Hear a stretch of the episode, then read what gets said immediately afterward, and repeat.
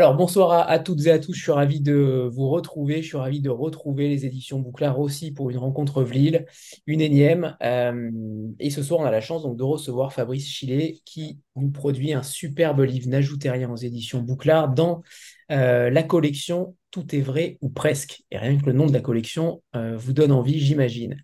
Avant de faire intervenir Benjamin Reverdy qui est là pour les éditions Bouclard, j'ai une question évidemment en préambule. Euh, à Fabrice, puisque en 1976, Patrick Modiano lui-même interroge Emmanuel Berthe sur son livre Interrogatoire. Alors, je vais vous poser évidemment exactement la même question euh, qu'à cette époque. Fabrice, ça a commencé comment? Ça a commencé comment? Ça a, commencé par, euh, ça a commencé par une rencontre à Nantes, en fait, à l'occasion d'un repas. À l'époque, j'avais rejoint un collectif qui existe toujours, qui s'appelle Sans Shérif, un collectif qui rassemble un espace de coworking, on peut davantage parler de, collectif, qui a rassemblé plein de d'hommes et de femmes qui travaillaient autour du métier du livre. Et euh, donc j'occupais un des bureaux au premier étage et j'ai été, euh, j'ai croisé à l'occasion d'un repas, puisqu'on se retrouvait euh, les uns et les autres, correcteurs, relecteurs, auteurs, graphistes et autres. On se retrouvait souvent le, midi dans la partie commune. Et j'ai croisé Benjamin Reverdy, donc euh, un des membres de l'équipe Bouclard, qui m'a dit qu'il avait lu mon premier livre que j'avais publié chez Finitude euh, en, en 2018 et, qui s'intitule Un feu éteint. Il avait lu mon livre, il avait aimé et, euh, et de là et, et, a commencé une conversation autour aussi euh, de, la mer, puisque je suis, je suis aussi un de mes passe-temps favoris, c'est quand même de naviguer. Et euh, à cette époque-là, Bouclard euh, travaillait euh, déjà depuis quelques mois sur une revue littéraire, la revue Bouclard. Et à cette occasion, Benjamin m'a proposé un article sur, sur ce que lisent les marins en mer. Et à partir de cet article que j'ai rédigé pour la revue Bouclard, j'ai eu l'occasion de rédiger un autre livre qui devait s'inscrire dans la collection que Bouclard avait créé qui s'appelait Tout est vrai ou presque, donc euh, inspiré du modèle de la narrative non-fiction à l'américaine, euh, le modèle qu'on appelle aussi gonzo, même si c'est pas un terme que j'apprécie particulièrement, et qui fait que le, narrateur, l'auteur, s'implique directement dans l'enquête euh, sans qu'il y ait forcément de respect de la réalité à tout prix, un juste équilibre entre l'enquête et puis la dimension romanesque.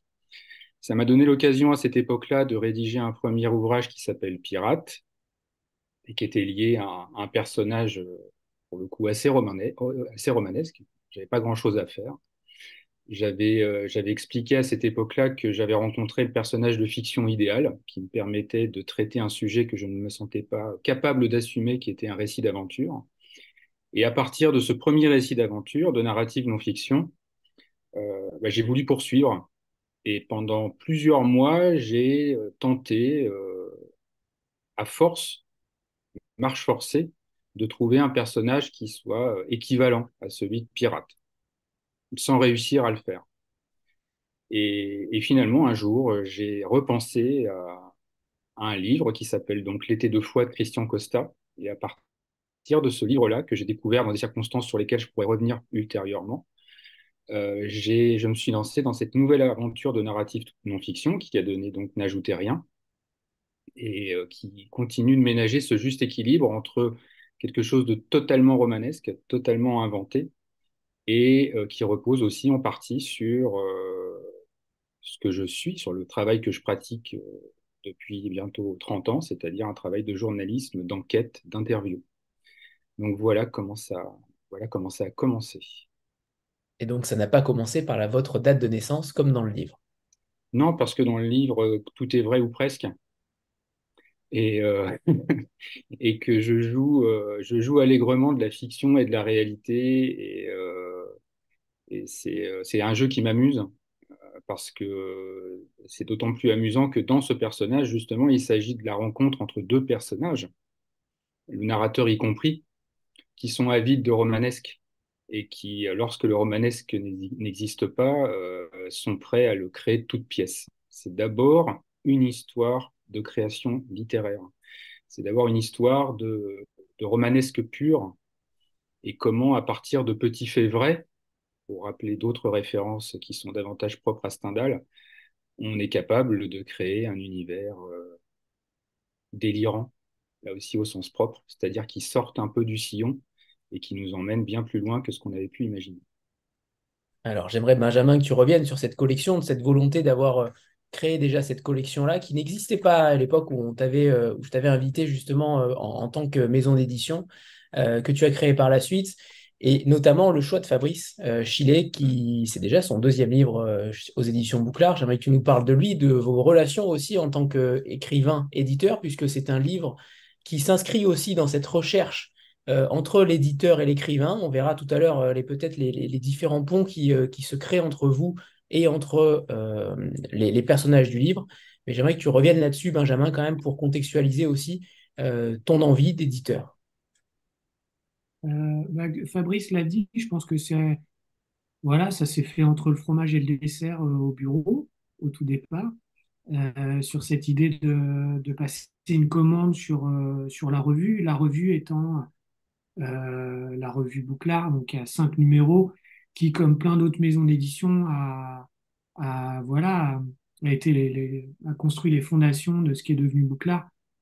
Euh, voilà, c'est le cas du, Nouvel Attila, de Un culte, euh, dont on se sent assez proche, où voilà, ça a commencé par des revues. et, et aussi une revue qui était éditée par un culte, qui est une revue américaine, qui s'appelle The Belieber, euh, dont on est fan avec euh, Clément, parce qu'on est trois dans Bouclard, Clément, Thierry et puis moi. Et euh, du coup, on, voilà, on passe cette commande, on s'entend plutôt bien avec, avec Fabrice. et puis, dans cet article qui nous fait sur voilà, les relations entre la lecture, la littérature et la mer, qui était un sujet que j'avais en tête pour plein de raisons.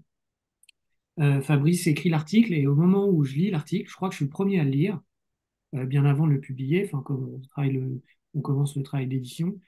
Et il y a ce personnage de, pirate qui émerge dans l'article et tout. Et euh, très vite, on se dit avec les gars, mais pour en faire un bouquin. Et puis, comme euh, souvent chez, chez Bouclard, voilà, bah, on se dit, si on crée un bouquin, il faut peut-être lui inventer une case. Donc, on se dit que c'est une émanation de la revue qui est plutôt sur un côté gonzo, euh, voilà, non fonctionnel. Nous, on parle souvent d'Hunter euh, Hunter S. Thompson, il y a un côté un peu, euh, voilà, un peu fou, un peu à la fois qui dit plein de choses, qui est, mais qui, on se pose plein de fois la question est-ce que c'est vrai ou pas? Et, et, du coup, la collection, elle s'est créée comme ça. Donc, on l'a appelé Tout est vrai ou presque. D'ailleurs, il y avait un premier titre voilà, qui s'appelait Turco, euh, qui, est, euh, qui est parti chez, euh, chez une autre maison d'édition. C'était un texte de Sylvain Chantal qui était le premier de cette collection, qui est maintenant au Dilettante. Et, et, donc Pirate. Et puis, et puis voilà, c'est une collection qu'on apprécie beaucoup parce qu'elle est sur, voilà, en tant qu'éditeur, c'est aussi une vision de lecteur. Qu'est-ce qu'on cherche, qu'est-ce qu'on aime trouver, qu'est-ce qu'on trouve pas, qu'est-ce qu'on va chercher? Euh, et, Fabrice a bien compris euh, cet ADN qu'on peut avoir. Et c'est comme ça qu'on a commencé à cheminer sur euh, N'ajoutez rien. Et, comme disait Fabrice en aparté, ouais, ça a commencé sur un vide-grenier il y a un petit peu plus d'un an, où Fabrice m'a pitché le bouquin, sachant qu'à la base, je suis assez réticent, enfin, je suis pas trop client des livres qui parlent de littérature, au sens où où c'est une méta-réflexion euh, sur la littérature, sur euh, les quêtes d'auteur et tout ça. C'est pas trop mon truc. Il y a quelques contre-exemples. Mais en fait, quand il me l'a pitché, je me suis dit, ah, quand même, ça me chatouille un peu. Et puis, euh, on lui a dit, vas-y, Banco, renvoie, quoi. Donc, il se trouve que c'est plutôt moi qui suis au sein de l'équipe en lien avec les auteurs le plus régulièrement sur l'aspect éditorial. Et puis voilà, on a échangé. Et puis, et puis après, euh, je vais plus loin ou, euh, j'arrête Je ne pas? Ou je vais jusqu'au bout de, cette première partie? Je ne sais pas, je ne sais pas. Est-ce que tu, as par rapport à quoi? Par rapport au, livre ou euh? bah, par rapport voilà comment comment voilà le fait de le de me le pitcher. Et puis en fait quand je l'ai reçu est-ce que tu t'es posé des questions sur la, sur la réalité aussi de, de certains éléments? Est-ce que euh, la réflexion est arrivée là-dessus ou pas du tout? Au contraire, c'était uniquement euh, purement romanesque dès le début?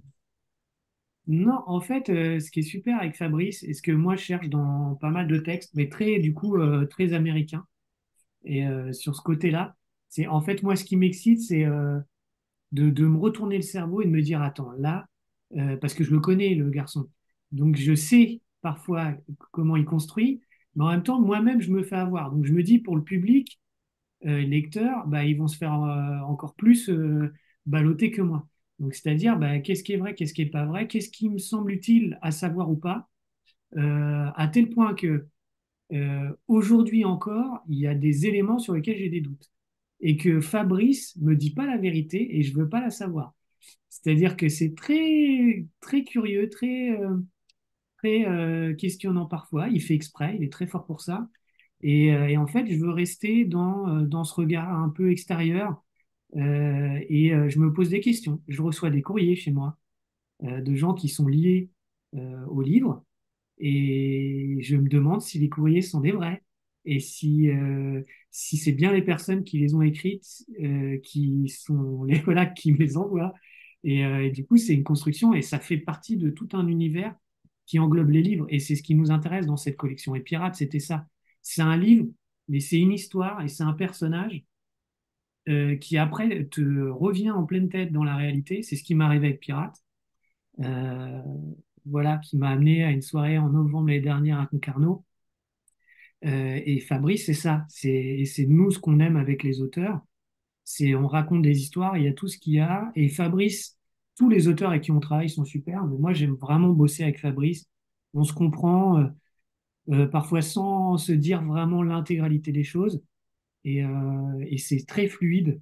Et, euh, et c'est ce qu'on recherche en tant qu'éditeur. C'est de créer une connexion et de, voilà, ça roule, quoi. Ça, c'est, super. On prend des risques, mais voilà, on le fait avec quelqu'un où, voilà, tu saute dans le vide, mais on a confiance. Si je résume ça. Et je crois que c'est le seul livre au monde où justement on n'a pas envie d'être, euh, d'avoir tout de dévoilé. C'est ça qui est intéressant, c'est que je suis entièrement d'accord avec toi, Benjamin, c'est que on a même peur, on a même peur que les choses nous soient dévoilées à un moment donné. Euh, et, tant mieux, je, trouve en tout cas que le mystère reste entier la plupart du temps. Justement, Fabrice, sur cette question de mystère, sur cette question de, je sais pas si on peut appeler ça euh, de de double, de pseudonyme, mais comment vous voyez les choses par rapport à cette, à cette quête de, du mystère en réalité? C'est pas, il a pas de, c'est pas une quête. Euh, c'est une construction. C'est, euh, il n'y a pas de quête, il y a pas de quête à proprement parler. Je me suis pas fixé, euh, je me suis pas fixé un objectif romanesque au départ. Encore une fois, je pars de, je pars de d'éléments qui sont ancrés dans la réalité. Et à partir de cette, on va dire de cette glaise, je modèle quelque chose qui est propre à un objet littéraire. Euh, le bon sujet, c'est celui qui va permettre justement euh, d'avoir à la fois quelque chose, une fondation qui soit suffisamment solide pour la rendre, euh, pour rendre le sujet vraisemblable, abordable, mais qui va aussi me permettre à moi de construire une fiction complète dans laquelle je vais aussi pouvoir trouver ma place en tant qu'auteur et en tant que narrateur. Donc il n'y a pas de quête. Euh, et quand vous dites quête, ça me rappelle des choses parce qu'en fait j'ai abandonné la quête depuis longtemps puisque euh, j'ai j'ai passé cinq ans de ma vie à travailler sur la quête du Graal, donc je sais ce que c'est que la quête en tant qu'universitaire. Un sujet sur lequel je me suis totalement euh, totalement épanché, sur lequel j'ai pas du tout envie de revenir. En revanche, sur la construction littéraire, oui, il y a quelque chose. Et le personnage de Daban, qui est un personnage réel, un personnage que j'ai rencontré, un personnage qui existe, euh, que éventuellement les lecteurs vont pouvoir rencontrer parce qu'il est, il, il est prévu une rencontre justement. Daban sera présent. À partir de ce personnage, j'ai construit une fiction. L'avantage de ce personnage, c'est que avant même que je rentre dans un processus de construction romanesque, il était déjà lui-même rentré dans un, dans un processus de construction romanesque par rapport à sa propre image et par rapport à son propre personnage. Ce je veux dire par là, c'est que je suis tombé face à un individu de chair et d'os qu'on peut croiser dans la rue sans avoir un seul instant l'envie de se retourner. Et qui, dès lors qu'il commence à parler, à expliquer, à définir son univers et à le présenter, est déjà dans la fiction. Donc en fait, c'est pas une histoire à deux, c'est pas une histoire à trois, c'est une histoire à quatre. Parce qu'en fait, il y a une histoire entre le narrateur et Daban, mais Daban, c'est aussi une histoire entre Daban et Costa. Et dans cette histoire où Daban est avec Costa, il n'est plus tout à fait Daban, il est un autre. Donc, on rentre dans une forme de dédoublement de personnalité où moi, narrateur et auteur, je m'intègre et où je rentre moi-même dans un processus de dédoublement. C'est-à-dire que je trouve, en tant qu'auteur et en tant que narrateur, le personnage idéal qui me permet à moi de me construire un autre personnage et qui me permet à moi, en tant qu'auteur, de construire une fiction tout à fait romanesque. Donc c'est un enchevêtrement de dédoublement, de, personnages qui s'entrecroisent. C'est un jeu de masques. On n'est pas si loin du marivaudage, hein, mais du marivaudage au sens euh, propre, pas au sens léger, c'est-à-dire euh, ces personnages qui, euh, au fil des épreuves, révèlent leur authentique personnalité. Et ils révèlent leur authentique personnalité à mesure qu'ils sont confrontés à des éléments réels, y a des, des, adjuvants, des oppositions, etc. C'est vraiment un jeu.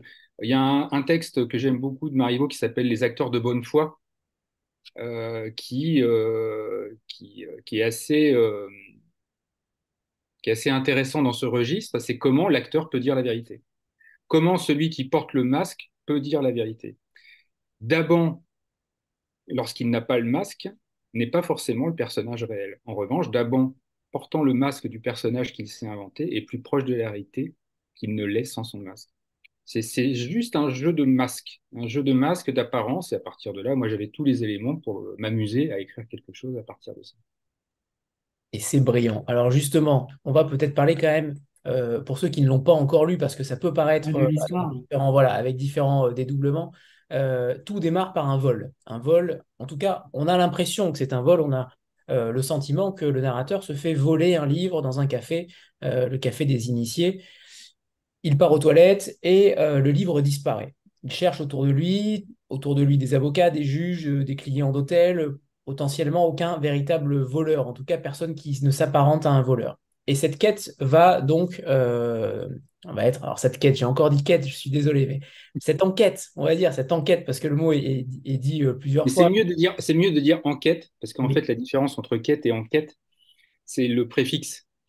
C'est-à-dire que c'est le, c'est une, une, quête qui se, rapporte, qui se rapporte à soi. L'enquête est d'abord quelque chose qui se rapporte à soi, étymologiquement. Donc c'est davantage des personnages qui se cherchent eux-mêmes à travers un élément, euh, euh, un prétexte qui est celui du livre, plutôt que la quête d'un objet ou d'une idée ou d'une image. Le livre est prétexte à enquête, c'est-à-dire à savoir qui l'on est ou qui l'on n'est pas, ou qui on aurait voulu être et qu'on n'est pas. Mais il y a quand même cette quête du livre, du livre épuisé, notamment.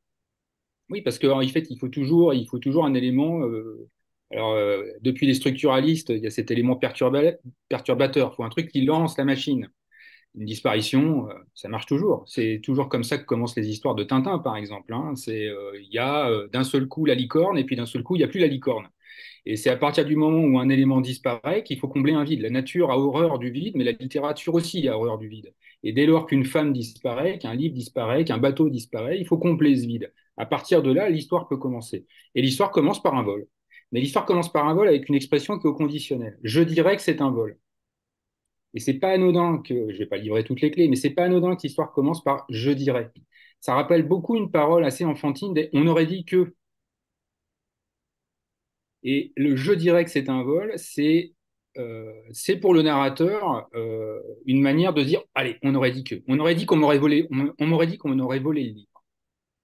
Comment vous auriez réagi si, euh, si ça vous était arrivé? Ça m'est peut-être arrivé. C'est, Alors justement, alors si ça vous est peut-être arrivé, est-ce que c'était un traumatisme? Est-ce que j'ai mis ça tout à l'heure sur Instagram, mais c'était. Voilà. C'est une volonté. Ah ben il est là. Le, Graal, le Graal est là le Graal. On peut parler du Graal avec moi parce que. De la vulgata. De la vulgata. Vous savez ce que ça veut dire le Graal? Le Graal, je vais vous dire, en fait, il y a plein d'étimons qui traînent sur le Graal. Vous parlez à quelqu'un, encore une fois, qui a passé du temps. Le Graal, il y a une origine que j'avais relevée dans ma thèse qui était gradalis gré en latin. En fait, le Graal, c'est ce qui vous fait gré, c'est ce qui vous fait plaisir. En gros, le Graal, c'est tout ce que vous avez envie de trouver. L'origine du Graal, c'est un chaudron magique qui vient d'une légende païenne irlandaise. C'est juste un plat qui passe devant les gens et qui se remplit de la chose que vous avez envie d'y trouver. Vous avez envie de trouver euh, un veau à l'italienne ou euh, une solmenière, vous y trouvez ça.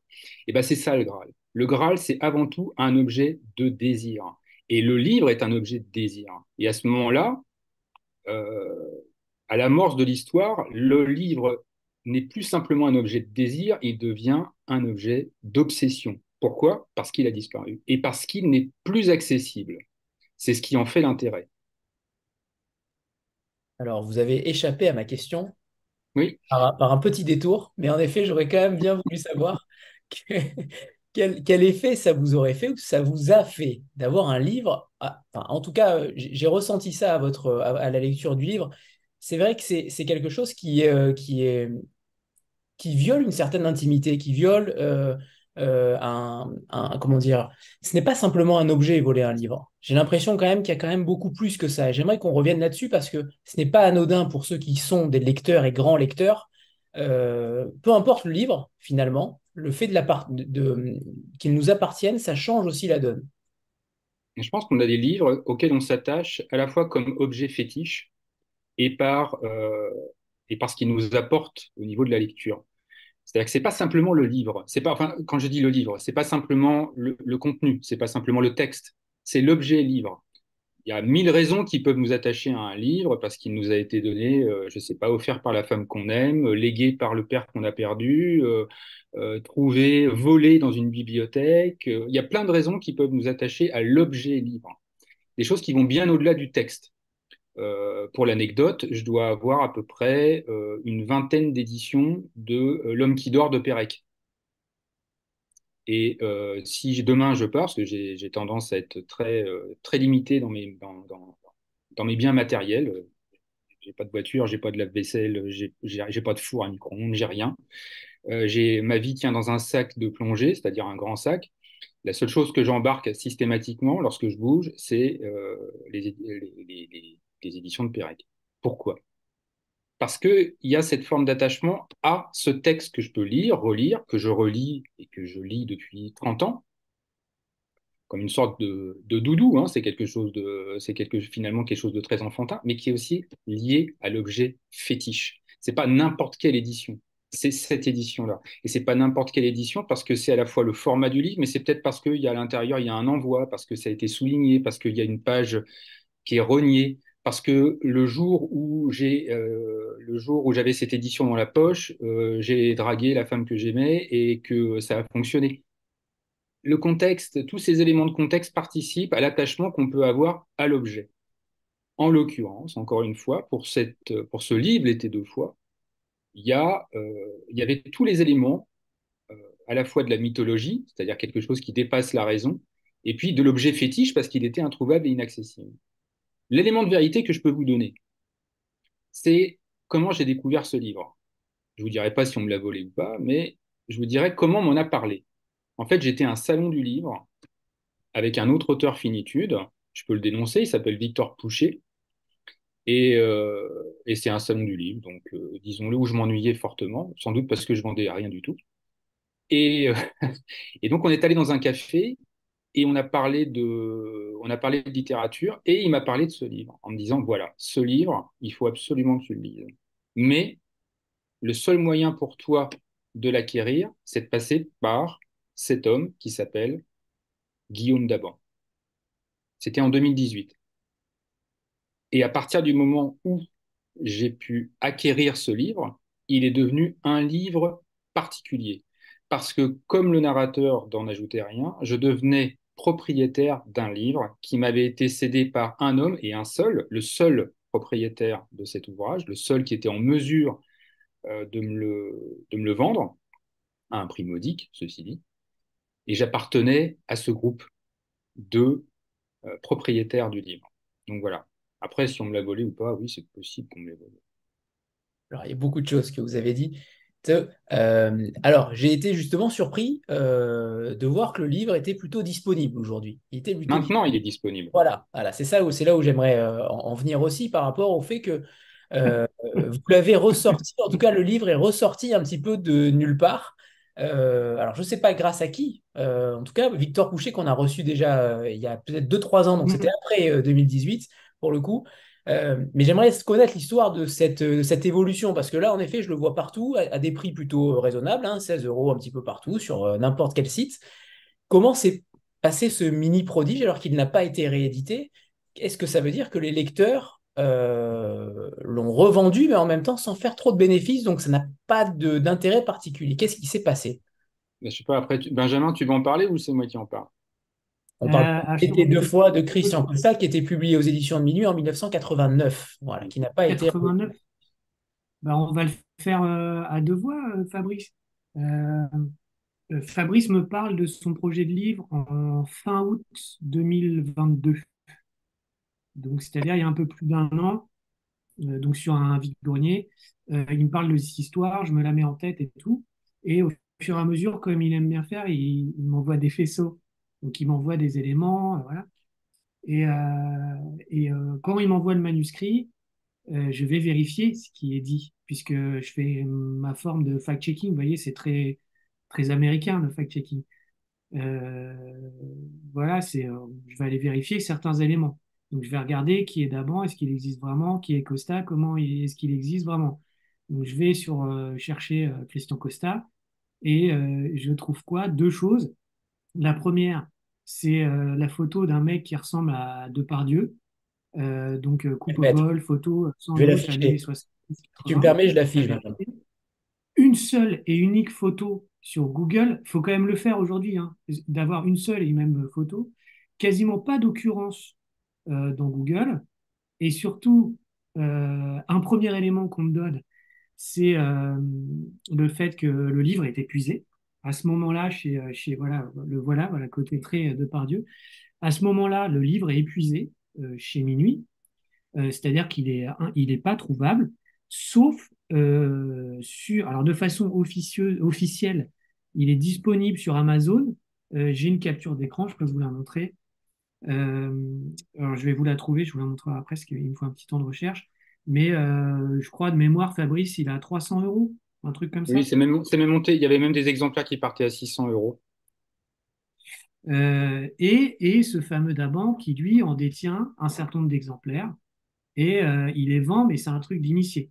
Euh, il se trouve que quand on commence à bosser sur le projet, Fabrice fait en sorte que j'en reçois 20, donc j'en reçois même deux. J'ai mis des photos dans un, voilà, dans un, un papier de soie venant de, de Costa, euh, de Daban plutôt, pardon, je m'y perds. Euh, donc le pli euh, venant de, Daban chez, moi, de deux exemplaires euh, d'origine, hein, 89, dépôt légal, décembre 89. Et en gros, euh, et je laisserai Fabrice raconter la suite, jusqu'en juillet de cette année, le livre n'est pas disponible. Et en juillet, tout change, puisque, en fait, euh, en gros, euh, minuit commence à savoir qu'on va sortir un truc. Et Fabrice, je te laisse raconter la suite. Oui, donc Thomas Simonet, donc le nouveau patron des éditions de Minuit, euh, voilà, se, dit qu'il y a quelque chose, il y a quelque chose il peut y avoir un regain d'intérêt manifeste. Il y a aussi des, quand les services presse sont partis, euh, certains libraires euh, ont, bah, ont voulu aussi euh, savoir ce qu'il y avait derrière cet ouvrage, euh, lire l'été deux fois. Et, euh, et donc les, voilà, des messages sont arrivés chez Minuit, de plus en plus nombreux. Et Thomas Simonet, euh, avec aussi des contacts de Daban, a décidé de rééditer l'été deux fois. Donc, euh, la- le, le processus, voilà, 394 euros à l'époque. voilà. Donc ça, c'était, ça, c'était il y a trois, quatre, il y a- c'était il y a trois mois. Et, et Thomas Simonet s'est lancé dans la, s'est lancé dans l'histoire. Alors, il faut savoir que l'édition de l'été deux fois qui est aujourd'hui accessible est une édition qui a été relue et corrigée. avec quelques coquilles qui étaient, qui étaient encore voilà, réparties à droite à gauche et qui ont été corrigées. Et puis quelques deux, trois choses qui ont été réécrites par Christian Costa lui-même. Et surtout, dans l'édition nouvelle que, que certains éventuellement pourront acquérir, la dédicace est faite à Guillaume Daban, l'artisan, seul artisan de la reconnaissance de Christian Costa. Parce que c'est l'œuvre d'une vie pour Daban. Daban est celui qui aura œuvré pendant 30 ans de sa vie pour la reconnaissance du texte unique de Christian Costa. Il y a eu plein d'étapes avant. Hein. On vous donne vraiment l'écume euh, de l'histoire, mais d'autres éditeurs euh, se sont attelés aussi à, euh, des, rééditions, sans, succès, pour des raisons diverses et variées.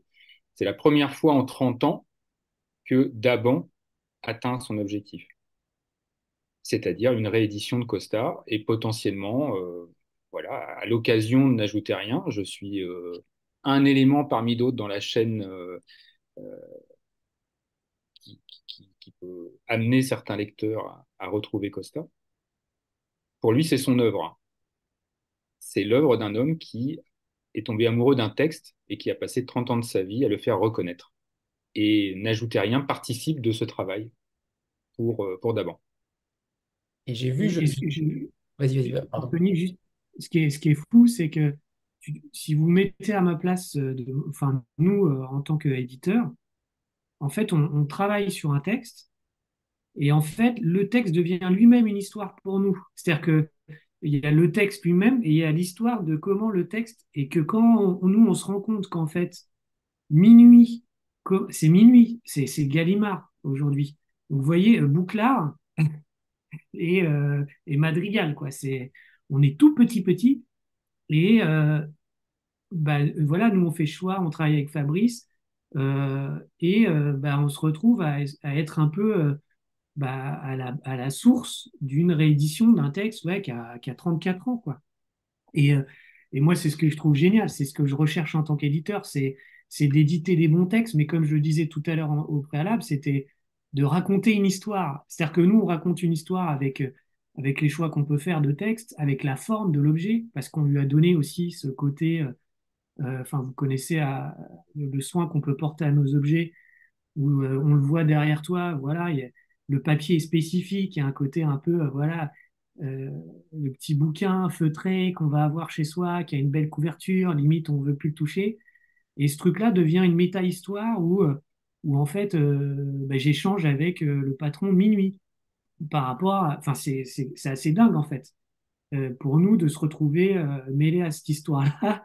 Et, et, effectivement, où les libraires, moi, me contactent pour dire Ouais, mais le, texte, alors, le, le premier, euh, t'en as, t'en as? J'ai l'impression de d'être de, voilà, de, ouais, limite qu'on me demandait si j'avais pas euh, euh, voilà des choses à, livrer d'un autre type. Et, et moi, avec les garçons, on adore ça. ça nous a amené beaucoup de discussions, beaucoup de discussions avec Fabrice, beaucoup de discussions entre nous pour voir voilà comment comment on gère ce truc-là. Et puis, vous voyez bien, il y a notre tambouille aussi, nous, de comment on raconte l'histoire et comment on la vend. Euh, puisque notre boulot, c'est de, faire en sorte que les, livres soient, soient lus euh, et soient achetés. On a aussi euh, voilà, un côté un peu, entre guillemets, stratégique. Moi, c'est pas du tout un problème de le dire. Tu commences à me connaître. Euh, voilà, la maison d'édition, c'est notre bébé. C'est, c'est voilà, on met nos billes. Et puis, c'est les coups de poker. Et comme les joueurs de poker, voilà, on aime bien jouer. On est, souvent, on perd, mais parfois, on gagne. Et là, pour le coup, c'est suffisamment excitant pour que dans notre tête, on se dise, là, on a un peu gagné un truc, on, se dit, tiens, quand même, euh, on se retrouve, euh, ça j'en reparlerai, mais Fabrice a invité une rencontre croisée euh, avec, je vais dire à la fin, je vais pas le spoiler, mais, mais tu, tu refais le fil de l'histoire, tu dis, mais attends, d'un de, de, truc est parti où, où Fabrice m'a pitché sur un vide-grenier où j'étais en, train de vendre des, des petites figurines de Peppa Pig. Euh, vous voyez, pour ceux qui connaissent Peppa Pig. Euh, voilà, on, part de loin. Quoi.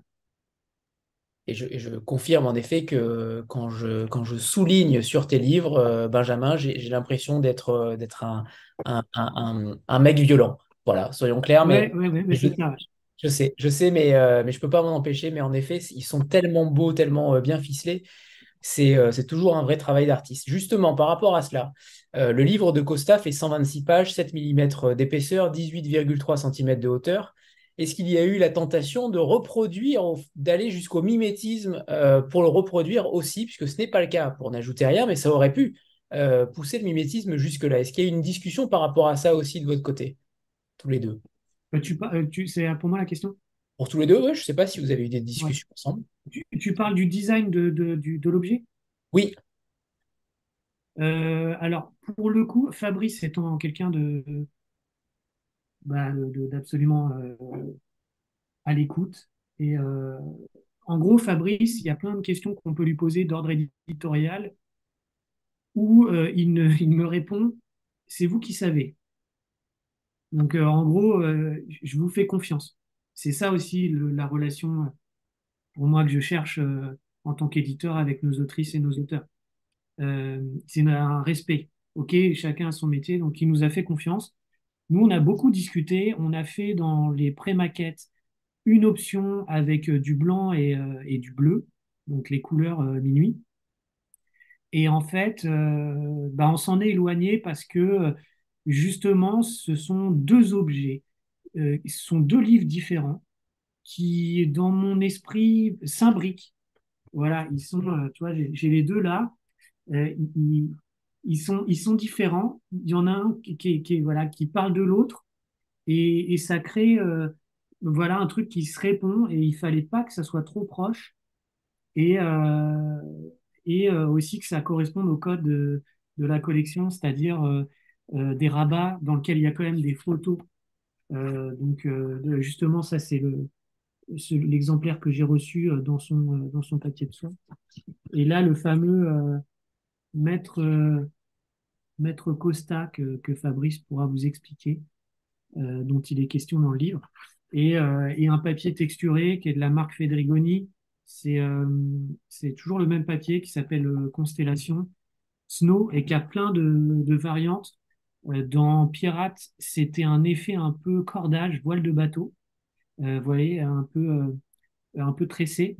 Et là, on voulait ce côté un peu british, euh, voilà, dans le maillage de, la trame, et un lettrage qu'a dessiné Thierry, puisque je vous le rappelle, euh, euh, tout est fait maison chez nous.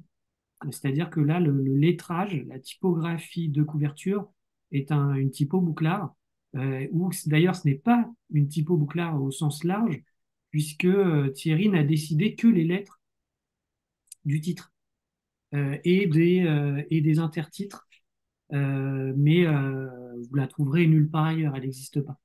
Euh, d'ailleurs, je crois qu'on l'appelle la Costa de mémoire. On leur donne des petits noms, mais voilà, c'est une création. Donc de, fond en comble, le livre, voilà, on, le pense dans son entièreté. Et, et, et voilà, on a décidé de, de l'éloigner de, de l'objet d'origine. Ce sont deux histoires différentes. Alors justement, j'aimerais qu'on revienne sur ce livre-là que beaucoup n'ont pas lu, mais je suis persuadé, moi j'ai déjà commandé mon exemplaire, euh, j'imagine que, beaucoup ne l'ont pas lu. Est-ce qu'on peut revenir sur cette histoire de l'été deux fois? Est-ce que, est que, est que, ce livre est pitchable d'ailleurs? Est-ce qu'il y a, euh, on sait que le rythme est plutôt lent, qu'il n'y a pas forcément euh, d'action, mais est-ce qu'il est pitchable? Et ensuite, j'aimerais qu'on revienne, Fabrice, sur. Euh, j'ai vu que dans la revue Décapage, Guillaume Daban avait fait un récit euh, de cette obsession en 2018. Est-ce que vous êtes parti aussi de là?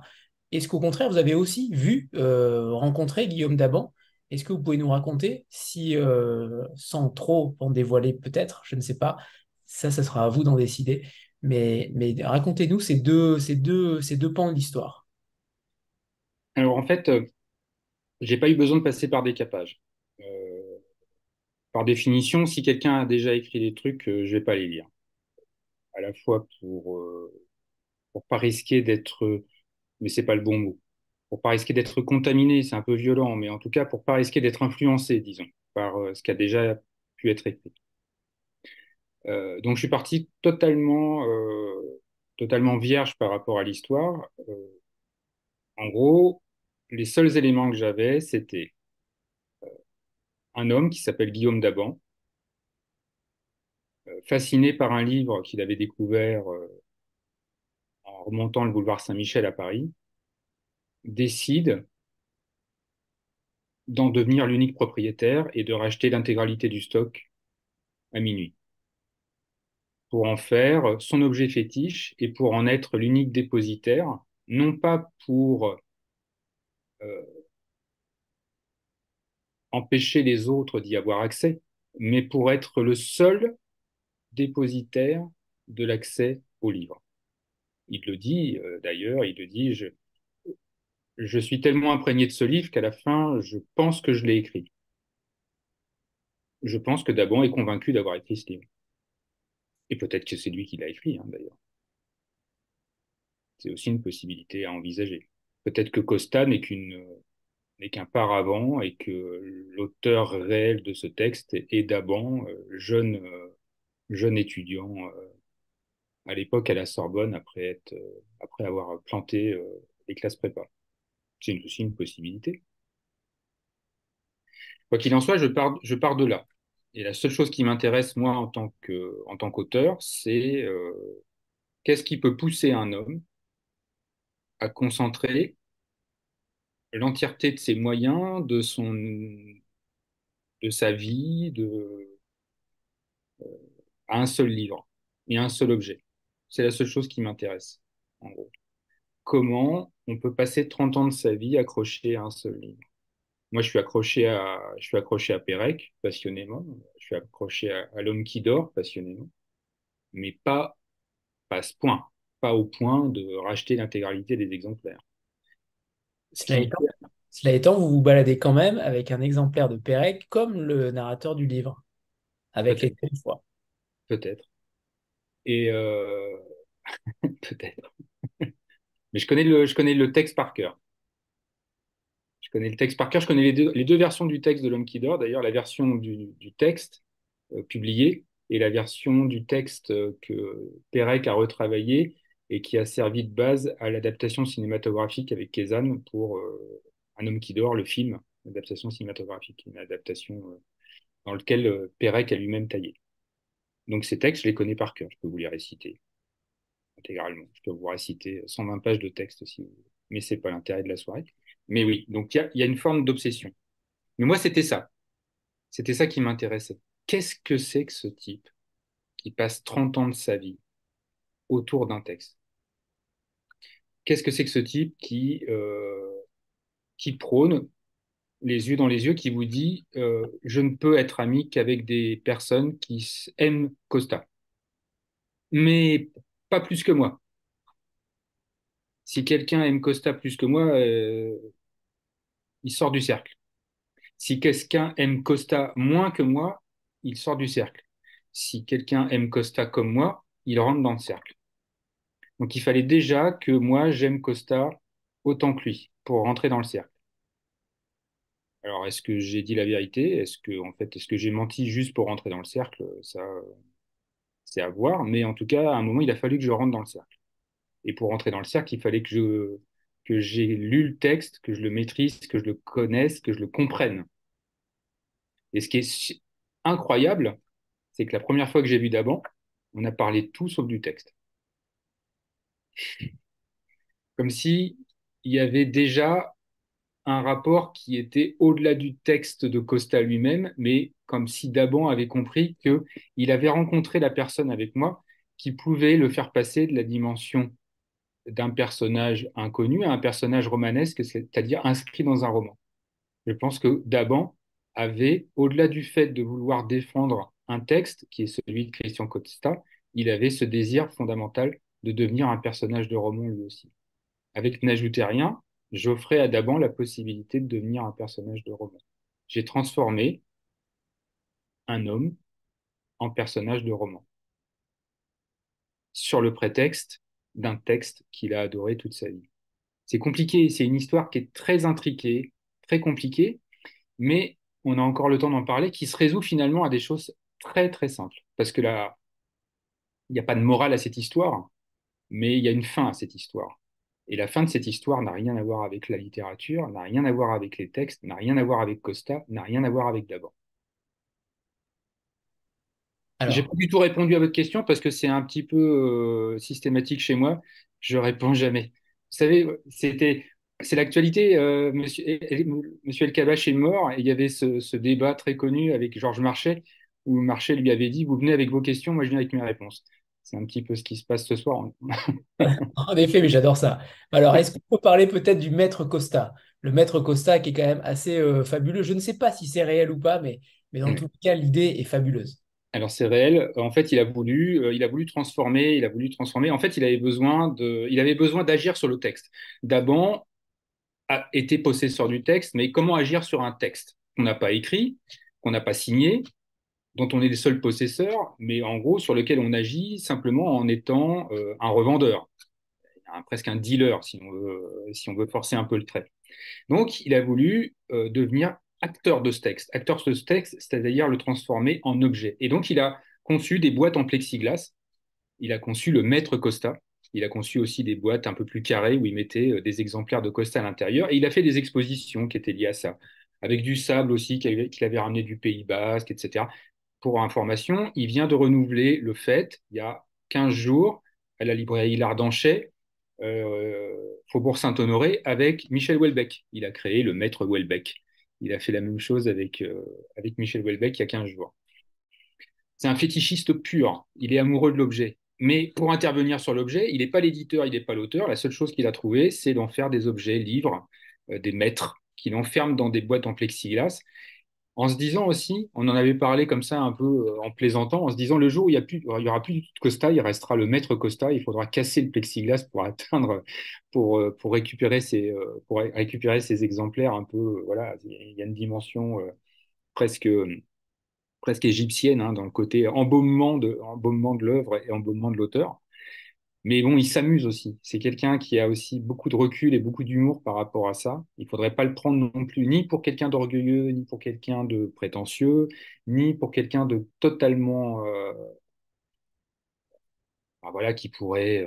on, pourrait aussi avoir tendance à le réduire à une espèce de snobisme un peu germano-pratin euh, qui se limite à un périmètre entre... Euh, entre les jardins du Luxembourg et la place Saint-Sulpice, c'est pas ça. C'est quelqu'un qui est beaucoup plus simple pour une raison évidente, c'est sa sincérité. C'est-à-dire qu'il aime sincèrement ce texte. Il aime sincèrement ce texte et ce rapport au texte était d'abord un, rapport de, blessure. Parce que lorsqu'il découvre ce texte, alors que bon, il a planté, euh, il a planté la canne, il a planté Normal Sup, en gros, il a planté la Bois Royale, euh, il se retrouve ensuite euh, à faire des études à la Sorbonne, ce qui n'est pas, pas une honte, hein, loin de là, et à faire différents emplois qui sont évoqués dans le livre. Et il lit Costa, il se dit, voilà, ma vie s'arrête. C'est l'histoire d'un homme qui, à 23 ans, s'assoit sur sa carrière d'auteur.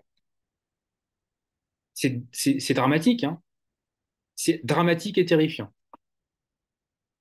À 23 ans, c'est fini. J'ai plus rien à écrire. Le livre que j'avais envie d'écrire, le livre que j'aurais envie d'écrire toute ma vie, ce livre, il est déjà écrit. C'est fini pour moi c'est la pire des choses qui puisse arriver à un étudiant en littérature ou à un étudiant, il n'y a pas que les étudiants en littérature qui écrivent des livres, heureusement, mais à un étudiant ou à quelqu'un qui a des velléités d'écriture, de tomber sur le livre définitif qui l'empêchera d'écrire toute sa vie. C'est ce qui est arrivé à Daban à 23 ans. La découverte de, de Costa pour Daban, c'est d'abord un deuil définitif. Et donc, euh, il y a aussi là quelque chose de, y a quelque chose de dramatique, presque de tragique, mais tragique au sens de la tragédie euh, grecque, un destin qui est scellé définitivement dès l'âge de 23 ans. C'est fini pour lui. L'écriture, c'est terminé. Comment je vis le reste de ma vie alors que je sais maintenant que je n'écrirai plus rien? Parce que le livre que je voulais écrire est déjà écrit. Et quel rapport je peux entretenir avec ce livre qui dit tout ce que j'ai envie de dire et qui le dit de la manière dont j'ai envie de le dire. C'est absolument dramatique. C'est un deuil. Ce type est mort à 23 ans. Et ce Mais il a survécu, il a survécu pour d'autres raisons qui sont aussi évoquées dans l'ajouté. Et ce deuil, j'imagine, traverse beaucoup d'écrivains. Je, pense que tous les écrivains, euh, à un moment donné, euh, se sont posé la question, et peut-être vous avec Georges Perec? Euh, oui, tout à fait, mais je me le pose encore. Je me demande pourquoi j'écris. Je me demande pourquoi j'écris. Après, après, bah, après, on a tous, on a, on a tous un, je sais pas. Après, c'est peut-être, je sais pas. C'est par ennui, par orgueil, par plein de raisons euh, qui sont pas forcément euh, très, euh, euh, très louables. Mais bon, bah, d'un seul coup, on se met à écrire, on peut pas s'empêcher de le faire, et puis, bah, on continue, quoi. Mais oui, après, après, certains auteurs comme Pérec, il n'y a pas que Pérec, mais après certains auteurs comme Pérec, je vois pas trop l'utilité d'écrire. eh ben, avec N'ajoutez rien, je trouve que continuez d'écrire. Je vous en prie, Fabrice, continuez d'écrire. Euh, non, j'aimerais qu'on revienne sur Guillaume Daban et vos relations actuelles avec lui, parce que euh, c'est intéressant vous disiez que justement, il n'était pas orgueilleux, euh, jaloux, etc. Mais qu'est-ce qui lui a fait le plus plaisir entre la sortie de N'ajoutez rien et la réédition euh, de Costa, finalement? Est-ce que les deux sont liés? Est-ce que il, ne vous en a pas voulu, euh, justement, d'entre guillemets, lui voler la vedette euh, par rapport à ça? Au contraire, j'imagine qu'il était très heureux euh, qu'on reparle de, Costa, de Christian. C'est quelqu'un, en fait, voilà. J'ai essayé, hein, je ne sais pas si j'ai réussi, mais j'ai essayé de faire en sorte de, encore une fois, comme je le disais au début, hein, de travailler cette glaise et de lutter contre les a priori, contre les images qu'on pourrait dresser d'un personnage comme Daban. euh, pas le réduire à une espèce de profil germano-pratin. euh, on pourrait parler aussi des illusions perdues de Balzac, hein, une espèce de personnage euh, complètement surfait qui Il joue sur les apparences, sur le scandale, sur euh, ce genre de choses. Daban est pas du tout comme ça. Daban est quelqu'un qui est beaucoup plus simple que ça. Euh, encore une fois, qui touche par sa sincérité, qui touche, qui touche par le drame qui l'a, qui l'a, qui l'a foudroyé à 23 ans avec la découverte de Costa. C'est pas un acte, c'est à la fois un acte d'amour et un acte de, un acte de décès. hein. Les deux sont posés le même jour euh, sur sa, sur sa table. Et il m'en veut pas du tout, et on continue de se parler, on a des rapports très amicaux. Et en même temps, cette distance qui est la mienne, parce que je reste fondamentalement euh, un journaliste et qu'avec tous les sujets et tous les rapports que j'ai avec les personnes avec lesquelles je travaille, euh, même s'il y a un rapport un peu plus profond que ça avec Daban, parce qu'il y a un rapport d'amitié qui s'est noué, je garde cette distance, cette distance euh, nécessaire. Mais, euh, mais non, il n'en veut, pas. Au contraire, je crois, mais je parle à sa place, donc euh, il serait mieux placé que moi pour le dire. Il est ravi que n'ajoutez rien ait servi de prétexte à une réédition du texte de Costa, éventuellement une reconnaissance du texte de Costa. Euh, et puis au retour de Costa à son texte, parce que pendant des années, Costa a refusé que son texte soit réédité. C'est la première fois, avec N'ajoutez rien, que Costa accepte d'être réédité. C'est la première fois depuis 89 que Costa accepte de reprendre et de relire son texte. Donc, euh, pour moi, c'est aussi très touchant. Sais, Costa a lu N'ajoutez rien. Il a été touché par le texte. Mais c'est pas pas ça le sujet. C'est surtout que pendant 30 ans, Costa n'a absolument pas voulu revenir sur son texte. Et que, voilà, concours de circonstances, euh, karma, euh, étoile alignée, je sais pas. Bah, pour la première fois, Costa a repris son texte, a relu son texte, alors qu'il a refusé pendant 30 ans de le faire. Et ça, on ne le euh, pas dans le livre. un. Ça, vous ne le dites pas d'en ajouter rien, donc c'est intéressant de savoir Non, ça. pas du tout. Mais il y a quasiment, il y a pas grand-chose que je dis. Je dis, je dis, en fait, dans le texte, je dis pas grand-chose. Je dis que, je dis que 5%. Je dis que 5% de la, de ce qui se passe. Je me, pour Pirate, il y avait une personne qui m'avait demandé si j'avais exagéré sur le portrait que je faisais et euh, si j'avais pas un peu rajouté. Et j'avais dit que j'avais surtout retiré. Parce qu'il faut que les personnages restent vraisemblables et pas des personnages de mythologie. Si j'avais tout dit sur Daban, on serait rentré dans une forme de stéréotypie qui l'aurait rendu euh, moins accessible et qui l'aurait limité à un personnage romanesque, alors qu'il n'est pas qu'un personnage romanesque. Il est aussi un personnage empreint de réalité. Et je fais toujours en sorte, avec les personnages que je décris, de rester dans ce juste milieu. Il y a une référence qui est une référence. euh, je fais beaucoup de références universitaires, mais c'est parce que j'ai une formation universitaire. Mais par exemple, dans la poétique d'Aristote, lorsqu'Aristote définit les caractéristiques du héros, il insiste bien sur le fait qu'il ne faut qu'il soit ni tout à fait mauvais, ni, ni tout à fait bon. La caractéristique d'un bon personnage, c'est de lui ménager des fenêtres, des portes, des ouvertures, des passages, des secrets, des tunnels, des souterrains, pour y avoir accès. Si vous donnez un bloc à quelqu'un, le lecteur n'a plus rien à faire. Et l'intérêt du lecteur, c'est euh, justement de remplir les vides que vous ménagez dans le texte que vous lui présentez. Il y a un excellent texte de Yost qui s'appelle L'esthétique de la réception et qui parle des sphères de concrétisation. L'auteur fait 50% du boulot, le lecteur fait les 50% qui restent. Mais pour qu'il fasse les 50% du chemin qui reste, il faut lui ménager cet espace pour qu'il puisse le faire. C'est ce que j'ai essayé de faire avec un personnage comme d'avant. Alors, il y a plusieurs choses dans votre, euh, livre. C'est en effet une enquête euh, qu'on apparente à Modiano. Clairement, on pense à Modiano. euh, il est évidemment dans le livre en, partie, mais on pense clairement à Modiano. Mais c'est surtout, j'ai l'impression, alors la, question est peut-être provocatrice, mais j'ai l'impression que c'est votre autobiographie au final. J'ai l'impression que, ces personnages-là pourraient ne pas exister pour aussi euh, parler de cette, cette quête personnelle que vous faites sur vous-même, sur votre travail d'écrivain, sur ce côté ghostwriter que vous citez aussi notamment, euh, où on sent qu'il y a ce... euh, je ne vais pas faire de la psychologie, hein, je ne suis pas psychologue, mais euh, on sent qu'il y a quand même des blessures profondes en tant qu'écrivain que vous nous livrez dans ce livre-là. J'ai l'impression que c'est un livre extrêmement intime alors que vous parlez beaucoup des autres. Je vais pas du tout répondre à votre question. En revanche, je vais vous dire que euh, c'est intéressant que vous parliez de Modiano parce que donc on avait rendez-vous, comme on, on en parle dans le livre, on avait rendez-vous systématiquement au Prince Racine. Euh, donc euh, ce café qui fait l'angle entre la rue euh, Racine et la rue Monsieur le Prince, pas très loin de l'Odéon, qui est lié à un personnage que j'ai beaucoup aimé, qui m'avait qui, est décédé depuis, un, grand bibliophile qui m'emmenait toujours dans ce café-là. C'est pour ça que j'avais donné rendez-vous à Daban ici. Et il est arrivé une fois. Daban est passé, enfin on avait rendez-vous, voilà, on n'est pas très loin de la réalité dans le livre, on avait rendez-vous le samedi matin, Daban arrive et il me dit, je suis légèrement en retard parce que je viens de croiser Modiano et on a dit tout le temps de discuter. Donc voilà. Donc oui, il y a aussi Modiano qui est présent dans le texte. Et plusieurs fois, on était en train de parler avec Daban.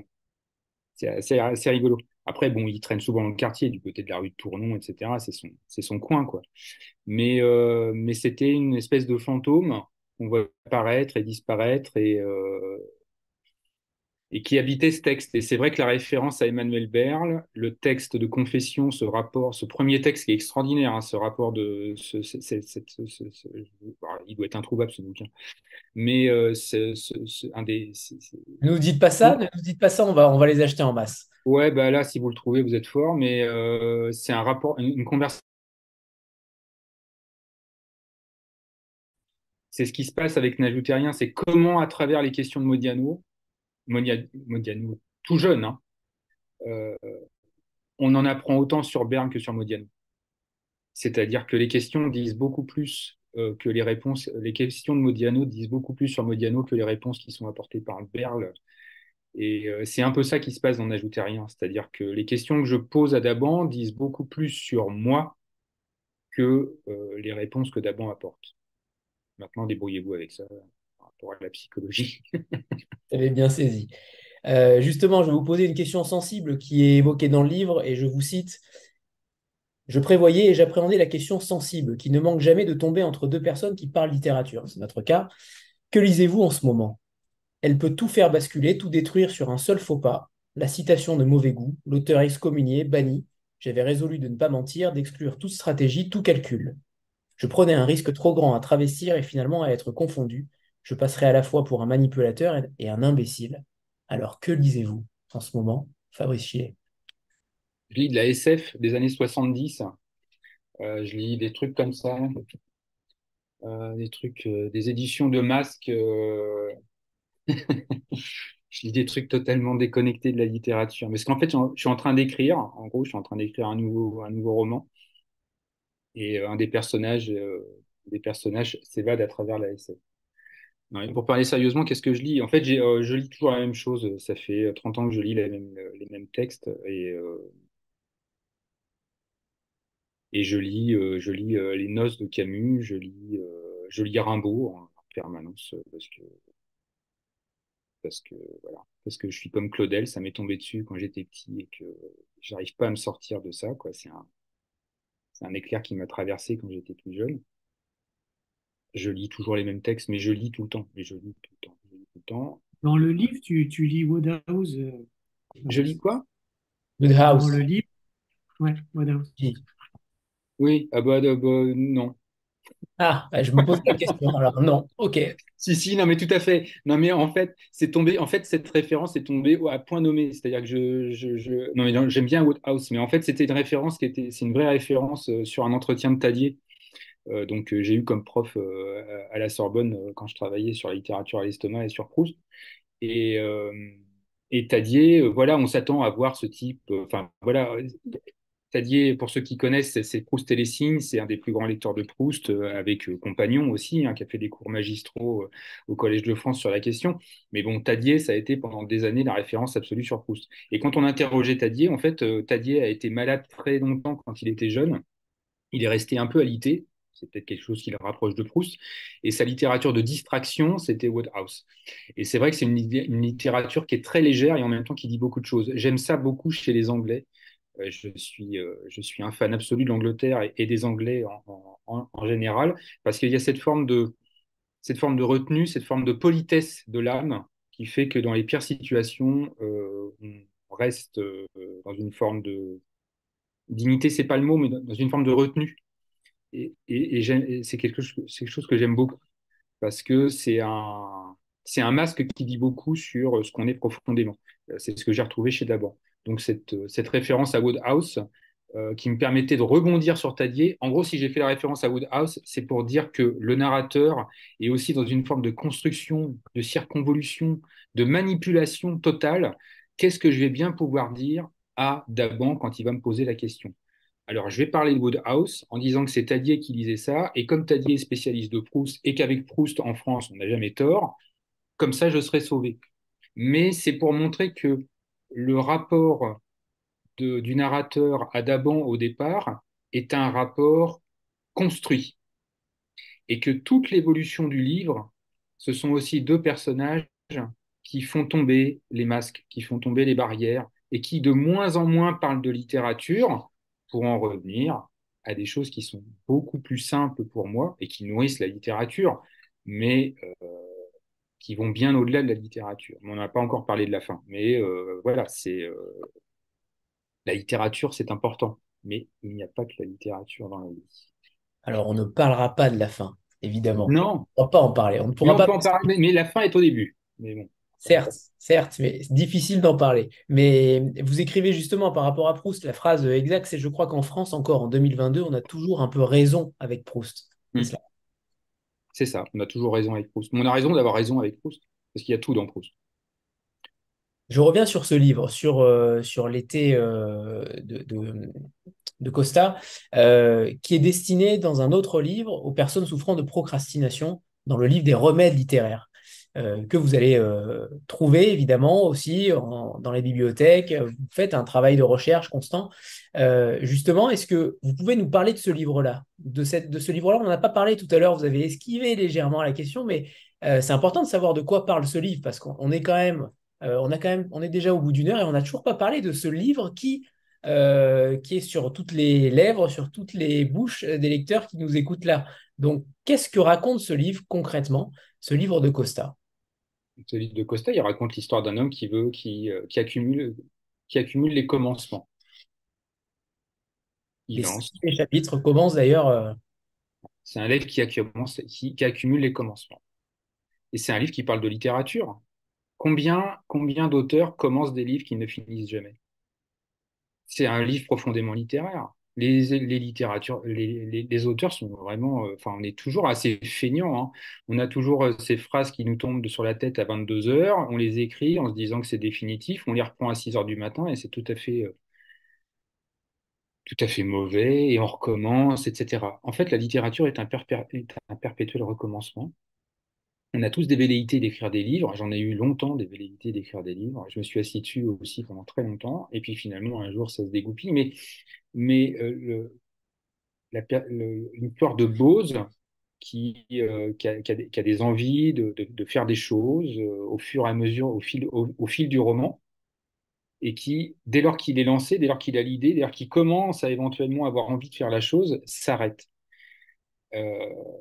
C'est pour ça que Alexandre Fillon, donc euh, journaliste et qui a contribué à l'édition française de ces remèdes littéraires, euh, évoque ce livre en tant que dans la rubrique procrastination. Moi, j'avais trouvé ça extraordinaire qu'un personnage comme Daban, qui avait euh, définitivement envie à 23 ans d'être un auteur, c'est-à-dire de finir quelque chose, de d'être quelque chose, de devenir quelqu'un s'appuie sur un texte où le personnage n'aboutit jamais à rien. Je trouve que ça dit beaucoup de choses de, euh, à la fois de, de l'humain et de la littérature, euh, du processus d'écriture. Je suis pas, je connais pas tant d'auteurs que ça, j'en connais quelques-uns, mais euh, il y a souvent un processus de, sinon de commencement, du moins de recommencement. On finit un livre, on se dit cette fois-ci, ça y est, c'est bon, c'est la bonne. Et puis dès lors qu'on l'a terminé, on se dit non, c'était pas la bonne. Je vais recommencer. Mais à force de recommencement, on est simplement dans un processus perpétuel de commencement. Commencement d'écrire. Les auteurs ne font que ça, ils ne font que commencer à écrire. Et c'est pas parce qu'un texte est fini, c'est pas parce qu'un texte est publié qu'on a fini. Modiano est en train de sortir, Modiano va sortir son nouveau texte. Modiano écrit la même histoire depuis 30 ans. Ça fait 30 ans qu'il commence son texte. Il n'a toujours pas fini. Hein.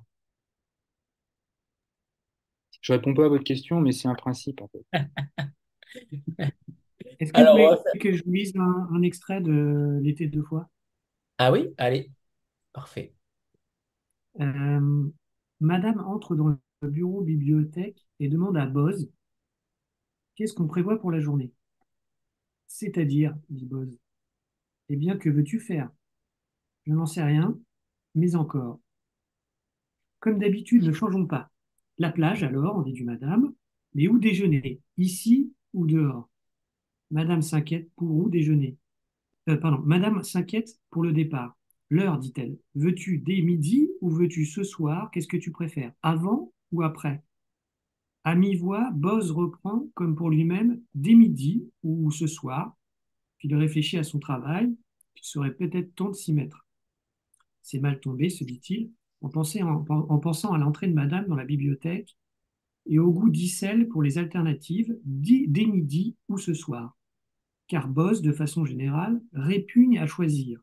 Il est pour la friche ou laisser aller, c'est-à-dire pour se déterminer entre l'identique ou le tout pareil. C'est égal, pense-t-il. À peu de choses près, le plus souvent, c'est bien la même chose, les mêmes gens. Les différences échappent au regard de, Bose, à son jugement, ce soir ou ce soir. en fait, tout le livre est construit euh, sur cette base-là. Et euh, moi, c'est un texte que, qui a quelque part a changé aussi ma perception alors du texte de Fabrice, mais euh, il est incroyable. Il est incroyable parce qu'en fait, il se passe rien. Mais en fait, ça dit tellement de choses et, euh, et c'est un rien qui fait une boucle. C'est pour ça que ça s'appelle l'été deux fois. En fait, c'est euh, c'est ça fait une année quoi. Ça commence par l'été et on finit par l'été. Et, et, et c'est vraiment c'est vraiment un très très très beau texte, totalement minuit. Euh, dans l'idée. C'est pour ça qu'il est, est, chez Minuit. Mais ce qui est fou, c'est que tu en es qu'un seul. Euh, je fais écho à ce que vient de dire Fabrice sur Modiano. Ouais. Il, aurait pu, il aurait pu être un truc. Il aurait pu être chez Bouclard euh, à l'instar de Roger Riffard. ouais, c'est pas. Bon, on va dire que ça nous a traversé l'esprit. je sais. Ça nous a traversé l'esprit. Mais, euh, mais c'est deux écritures qui n'ont vraiment rien à voir, mais qui ont un point commun. Je ne sais pas si Fabrice, tu le ressens comme ça. Euh, l'été deux fois, c'est un texte aussi de copains. Ça parle d'amitié. Il y a beaucoup de personnages, euh, Boz est proche, dont un dont le prénom m'échappe.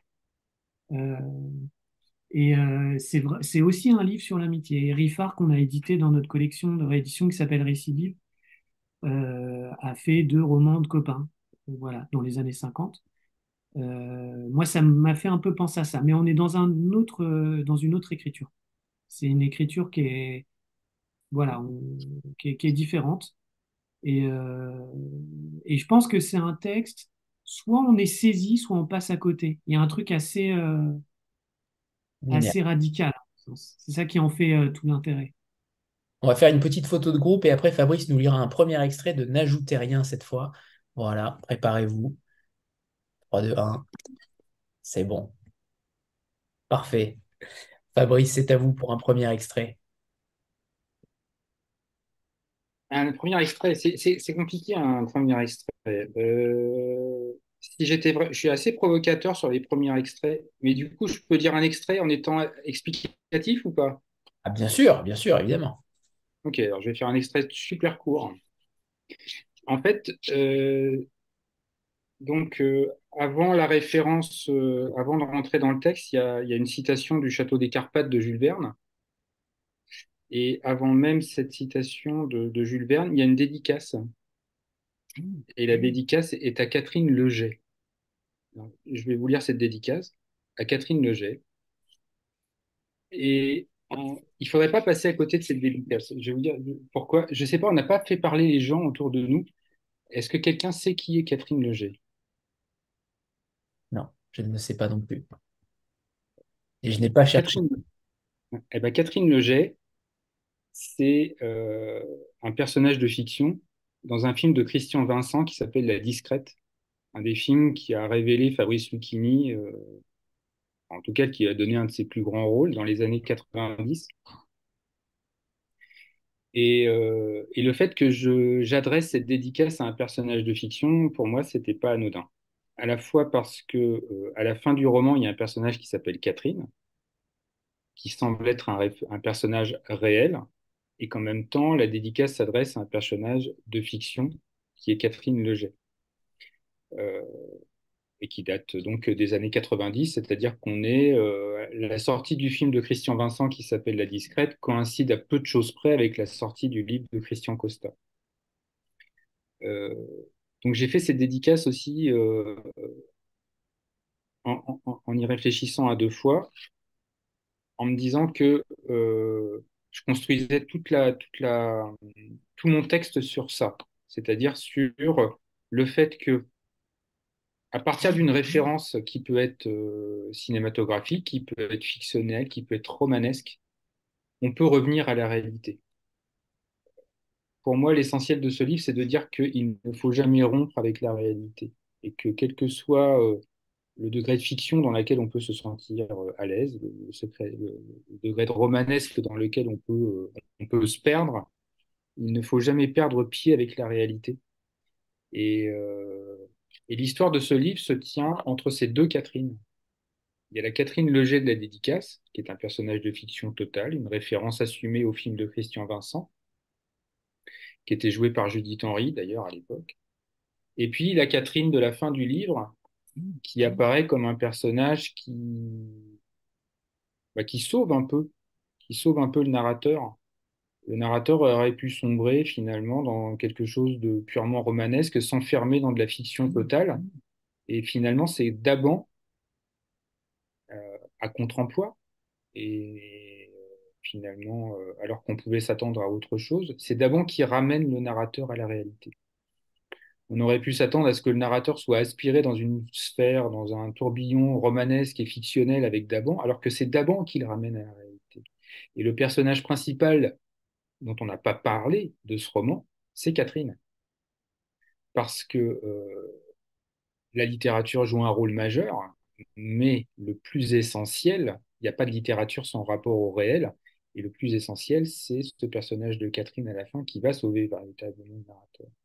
Donc, euh, donc cette, cette dédicace n'est pas, euh, pas anodine, et elle joue un rôle majeur. Elle va passer complètement inaperçue, euh, j'imagine, parce qu'on s'attarde rarement sur les dédicaces, mais, euh, Déjà, elle est elle à joue un gauche rôle du majeur. livre. Elle est à gauche du livre, donc on la voit Hein pas forcément. Elle est à gauche du livre, on la voit pas forcément. Elle est page gauche. Oui, voilà. Les choses sont cachées, et pourtant, c'est les choses qui sont cachées qui sont souvent les plus essentielles, et c'est parce qu'elles sont cachées qu'elles sont essentielles.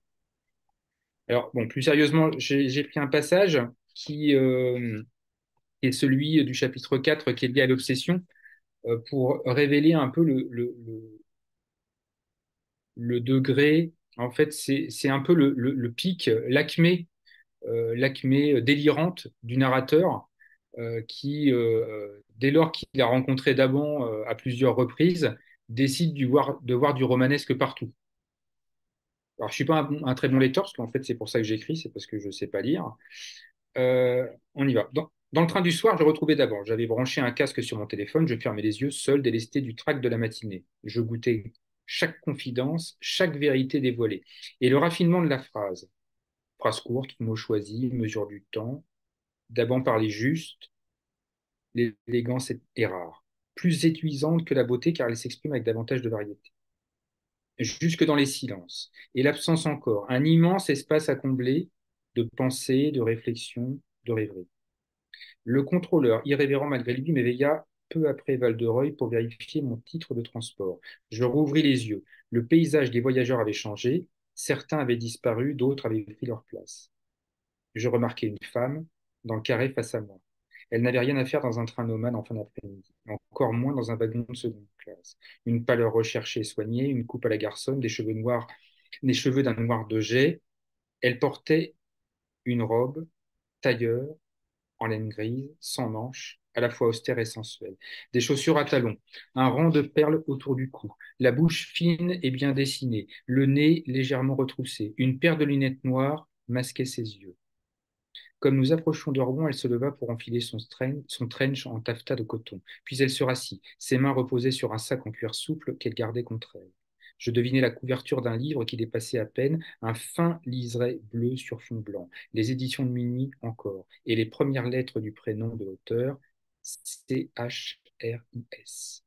Une hallucination? Non, j'étais sûr de moi, bien éveillé, persuadé que cette femme, si singulière par son allure et son costume, était une lectrice de choix pour un livre si rare. Je vérifiais que je n'avais pas été détroussé pendant mon sommeil par cette Matahari. Elle semblait capable de tout, de sang-froid. Inattaquable, heureusement, mon exemplaire était à sa place, à l'abri dans son étui, et j'aurais pu en rester là. Alors, ce que je veux dire par là, c'est que voilà un personnage qui rentre d'un entretien avec Daban. Il est dans le train, il croise une femme qui ressemble à qui? Bah, Qui ressemble à Audrey Hepburn dans euh, Déjeuner à Tiffany, enfin voilà, le, grand classique, et qui, à partir de certains éléments, construit une fiction totale. C'est pour moi le, propre du délire. C'est-à-dire qu'en fait, le, personne, le, narrateur est tellement impliqué dans sa fiction avec Daban que là, il y a un point d'acmé, on est au, milieu du livre, tout devient contaminant. C'est-à-dire qu'il voit du mystère partout, il voit du romanesque partout. En fait, il n'a plus de filtre.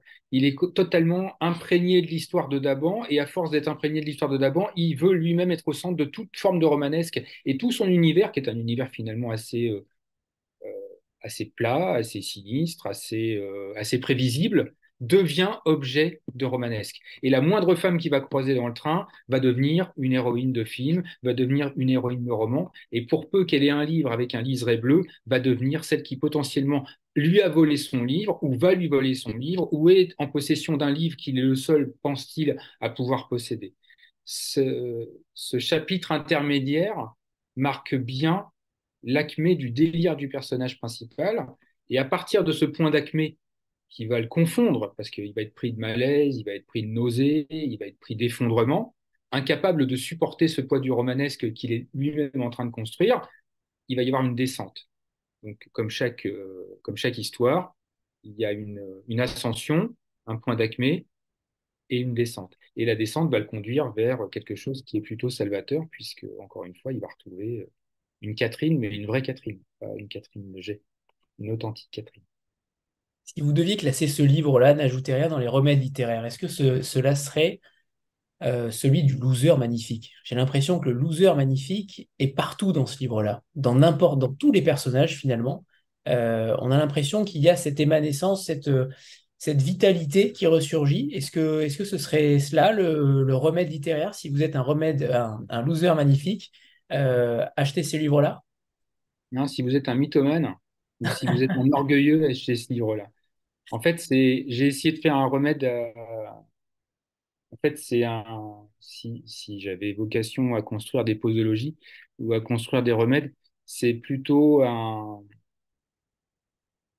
mais c'est ça, c'est un remède à la, à la mythomanie, à l'orgueil. En fait, les choses se résolvent à des, enfin, tout, se réduit à des choses beaucoup plus simples que ça. Et euh, c'est plutôt un, c'est plutôt une pilule de modestie, quoi. En gros, il faut, euh, la littérature est essentielle, elle est importante, elle nous accompagne à chaque instant, elle, peut nous sauver. Euh, enfin, elle a de multiples pouvoirs, mais rien ne sera jamais plus important qu'une Catherine. Et, euh, même le texte de Pérec, Un homme qui dort, dit beaucoup de choses là-dessus. Puisqu'on vient, on va, revenir à Pérec. En fait, c'est un homme qui a la tentation de la neutralité. Pérec le dit très bien. Hein. C'est pas quelqu'un qui sort du monde, c'est quelqu'un qui a la tentation de la neutralité. Cette tentation de la neutralité, c'est une tentation d'orgueil incroyable. Et, euh, la fin du texte, c'est mais personne n'est comme ça. La vie n'est pas comme ça. Personne ne peut vivre comme ça soit on vit dans la réalité et on se confronte à la réalité avec euh, ce qu'elle a de plus merveilleux mais aussi de plus détestable, soit on sort de la réalité, mais la seule, façon de sortir de la réalité, c'est une balle dans la tête, c'est le feu follet de Rieux La Rochelle. Ce qui permet de laisser une trace sur les autres, mais jamais sur soi. Est-ce que cette Catherine, c'est votre Anne Toupie ça est, oui, oui, c'est ça. C'est une forme de, oui, c'est une forme d'atopie. C'est la, l'Anne Sophie de, c'est l'Anne Sophie de, de, d'Aban. En fait, le narrateur, s'il a une leçon à la fin, si le narrateur apprend une leçon de, de d'Aban, c'est qu'au-delà de la littérature, au-delà du fétiche, au-delà des objets, la seule chose qui compte, c'est euh, d'avoir son Anne-Toupie, enfin Anne-Toupie ou autre chose. Mais en tout cas, d'avoir un rapport à la réalité qui fasse qu'on soit rattaché à la réalité avec un sentiment, euh, un sentiment amoureux, une compassion, enfin des sentiments qui sont finalement très très euh, très très simples et très basiques. D'empathie, etc. On peut pas aimer un livre, hein, pas tout à fait. Hein. Je vais vous citer aussi sur un passage qui m'a beaucoup marqué, puisque vous, vous, écrivez Une fois refermé, ce livre n'avait pas tout dit. Dans une œuvre, les textes reposent souvent les uns sur les autres. À force de les déchiffrer, on devine les idées fixes, les obsessions, les manies, on distingue les clins d'œil, les repentirs, mais pas avec Costa. On était contraint de tout saisir en une fois. Il n'avait pas écrit depuis 1989, il avait 68 ans à présent. Il n'écrirait certainement plus rien, et ce n'était pas un regret, car il aurait pu tout gâcher, tout corrompre, en tirant à la ligne. Il y a beaucoup de choses dans ce passage. Il y a beaucoup de choses dans ce passage. Le fait de, euh, le fait en effet de découvrir toutes ces obsessions et que un livre ne peut pas tout dire, mais aussi du fait que Costa aurait pu tout gâcher et potentiellement vous. Euh, est-ce que cette idée vous, est vous a traversé euh, de faire toujours le livre de trop, finalement? Ah oui, oui. Oui. Tout à fait. Heureusement qu'il y a des éditeurs euh, aussi, peut-être pour vous dire que vous êtes à côté de la plaque, hein, en fait. Mais, mais c'est une tentation. Pour moi, la littérature, c'est une tentation d'orgueil, de, de se dire qu'à chaque fois, on a quelque chose de plus à dire alors qu'en fait, je pense qu'on dit toujours la même chose. Mais on essaye de le dire différemment. Alors on peut travailler sur, euh, on peut travailler sur la forme, on peut travailler sur... Enfin, il y a plein de façons de redire les choses d'une manière différente, peut-être de progresser dans la manière d'écrire, peut-être de progresser dans la manière de poser les situations, peut-être dans la manière de... simplement dans la manière de dire les choses. Mais oui, oui, enfin, c'est euh, mais c'est un péché d'orgueil, la littérature. Je pense que c'est un péché d'orgueil d'avoir envie de continuer à écrire des trucs, euh, je suis pas sûr que ce soit nécessaire. Mais bon, bah, je suis orgueilleux comme les autres. Quoi. En gros, je me dis qu'il y a encore peut-être un truc à faire. Mais euh, oui, voilà, c'est, je pense que c'est un péché d'orgueil. Hein. Mais il y en a qui réussissent merveilleusement. Enfin voilà, Modiano, encore une fois, je, suis persuadé que Modiano écrit le même bouquin depuis 30 ans, et, mais, euh, mais à chaque fois, c'est un livre différent. Mais tout le monde n'a pas le talent de Modiano. Et j'ai certainement pas, mais de loin, de très très loin, le talent de Modiano. Donc, euh, donc ouais, je pense que c'est un péché d'orgueil. Et j'aimerais qu'on revienne sur. Il y a un très beau passage également sur la tentation du roman qui, euh, vous dit, coïncide souvent avec une rupture, une envie de solder les comptes et de changer de voie. Ce qui revient aussi, vous revenez un tout petit peu plus loin sur le, sur le côté de, de nègre, de ghostwriter, comme vous dites. Euh, enfin, écrire un texte qui n'attend d'aucune validation, aucun contre-saint. Ne plus être un écrivain fantôme, me débarrasser de ma charge et de mon personnage. Une chance peut-être de retrouver aussi le plaisir de l'écriture. On sent que c'est un sujet extrêmement euh, puissant aussi dans le livre, euh, cette notion de, ne plus être jugé constamment. Vous êtes jugé par un lecteur, certes, mais pas par des corrections, même si l'éditeur peut le faire, bien entendu. Mais euh, j'aimerais que vous nous parliez de ça parce que c'est quand même très impactant dans le livre. J'ai l'impression qu'on parle beaucoup du livre depuis le début. J'ai l'impression qu'on a évoqué au final que 5 à 10% du livre, tant il y a de choses à en dire. Et c'est ça qui est très intéressant, c'est que je préfère préciser à ceux qui ne l'ont pas encore lu, on ne spoile vraiment rien. Euh, vous avez encore plein de choses à découvrir dans le livre. Voilà, c'est important de le dire aussi. Oui, c'est euh, c'est d'être son. En fait, écrire, c'est être d'abord son propre juge. Hein. C'est quelque chose d'assez euh, compliqué. Alors, ça, ça, peut éteindre comme ça, des, ça peut, ça peut, oui, ça peut fracasser des velléités, ça peut fracasser des vocations, parce que lorsqu'on est son propre juge, on peut trouver euh, systématiquement mauvais ce qu'on est en train d'écrire. En même temps, il faut se donner aussi cette liberté d'aller au bout de son d'aller au bout de son écriture et d'assumer cette écriture. C'est compliqué hein, de, de, de, se dire qu'on a quelque chose à dire et que ça peut intéresser des gens. Mais au-delà du fait que ça peut intéresser des gens, simplement de se dire qu'on a quelque chose à dire. Je trouve que c'est euh, compliqué de porter déjà simplement cette idée. Une fois qu'on a accepté cette idée qu'on avait peut-être quelque chose à dire, alors quelque chose à raconter plutôt que quelque chose à dire, bah, il faut aller ensuite au bout. Euh, moi, je suis, euh, je suis très, je suis très modianesque dans le sens où j'ai besoin de trouver ma, ma musique. C'est-à-dire, en fait, en, gros, c'est la mélodie de l'écriture qui me porte qui m'entraîne jusqu'au bout. Et la mélodie de l'écriture, en l'occurrence sur un projet comme N'ajoutez rien, elle était aussi portée par le débit d'Aban, par exemple, sa façon de parler. Euh, de ménager des silences, d'avoir cette forme de, distinction un peu anglaise que j'apprécie particulièrement, cette retenue euh, qu'il faut combler. Donc, euh, Dabon a beaucoup contribué au rythme de la phrase, à la construction même du livre, dans cette chronologie qu'il a su installer, dans cette évolution de nos rapports. Et donc, euh, oui, c'est une liberté extraordinaire. C'est un, cadeau formidable pour un auteur à chaque fois d'être édité et de voir son texte euh, prendre forme sous la forme d'un objet et, euh, et, de se dire que ce texte est lu et qu'il est partagé et qu'il est apprécié ou pas apprécié, mais en tout cas qu'il est un élément de un élément qui un élément de dialogue, un élément de... Voilà, c'est une entreprise complètement magique de se dire qu'on a passé euh, six mois, sept mois, un an de sa vie à écrire quelque chose et que d'un seul coup, euh, ça devient un objet, que des gens le lisent et portent un avis dessus. Moi, je trouve ça, euh, c'est un cadeau, c'est un cadeau extraordinaire. Hein, je le souhaite à tout le monde. Donc, c'est une très grande liberté et c'est aussi quelque chose qui est c'est aussi quelque chose qui est très euh,